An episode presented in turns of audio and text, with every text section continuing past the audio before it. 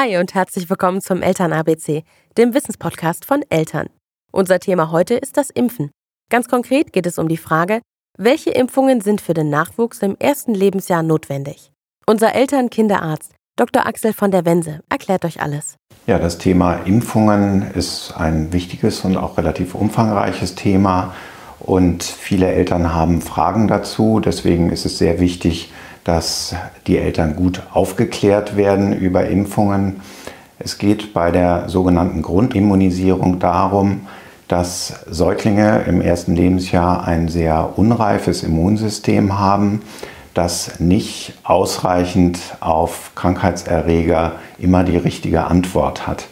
Und es gibt einige schwere Erkrankungen, die durchaus gefährlich, manchmal sogar tödlich enden können, die man natürlich unbedingt vermeiden möchte. Die Impfungen werden äh, gekoppelt an Vorsorgeuntersuchungen und die allerersten Impfungen der Grundimmunisierung beginnen am Anfang des dritten Lebensmonats. Sie werden dokumentiert im Impfpass, den ja auch Erwachsene dann weiterführen sollen.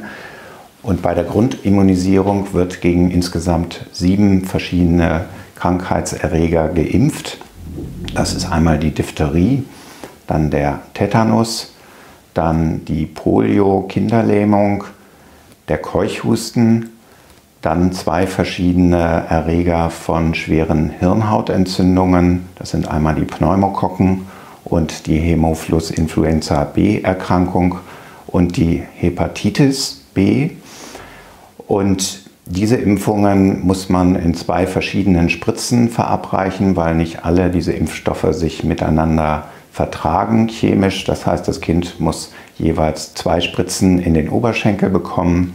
Das ist schmerzhaft, man kann aber durch gutes äh, Halten und anschließend Beruhigen der Kinder das relativ erträglich gestalten. Manche Eltern fragen dann, ob man nicht bestimmte Krankheiten einzeln impfen kann und andere weglassen. Das ist deswegen sehr kompliziert, weil man dann für jede einzelne Krankheit eine einzelne Spritze benötigt und den Kindern wesentlich mehr Schmerzen zufügen müsste. Deswegen ist es sehr viel sinnvoller, diese Kombinationsimpfung durchzuführen.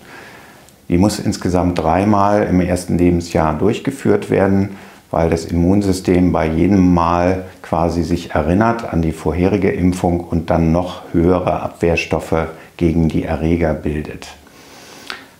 Reaktionen auf die Impfung sind typischerweise ein Temperaturanstieg auf etwa 38 Grad nach 24 Stunden und häufig sind die Kinder so ein bisschen unleidlich in dieser Zeit. Das ist aber ein Zeichen dafür, dass das Immunsystem tatsächlich auch reagiert hat und quasi die gewünschte Antwort äh, als Schutz vor den Krankheiten produziert. Darüber hinaus gibt es noch äh, eine weitere Impfung, die als Schluckimpfung verabreicht wird gegen Rotaviren. Rotaviren sind Durchfallerreger, die im ersten Lebensjahr relativ häufig auftreten und die dann gerade bei sehr jungen Säuglingen zu Krankenhausaufenthalten führen, weil der Durchfall dazu führt, dass sie schnell austrocknen können. Und damit kann man also diese Krankenhausaufenthalte vermeiden. Das war der Eltern-ABC Podcast. Diesmal zum Thema Impfen. Hast du Fragen oder Anregungen? Dann schreib uns gerne eine E-Mail an podcast.eltern.de.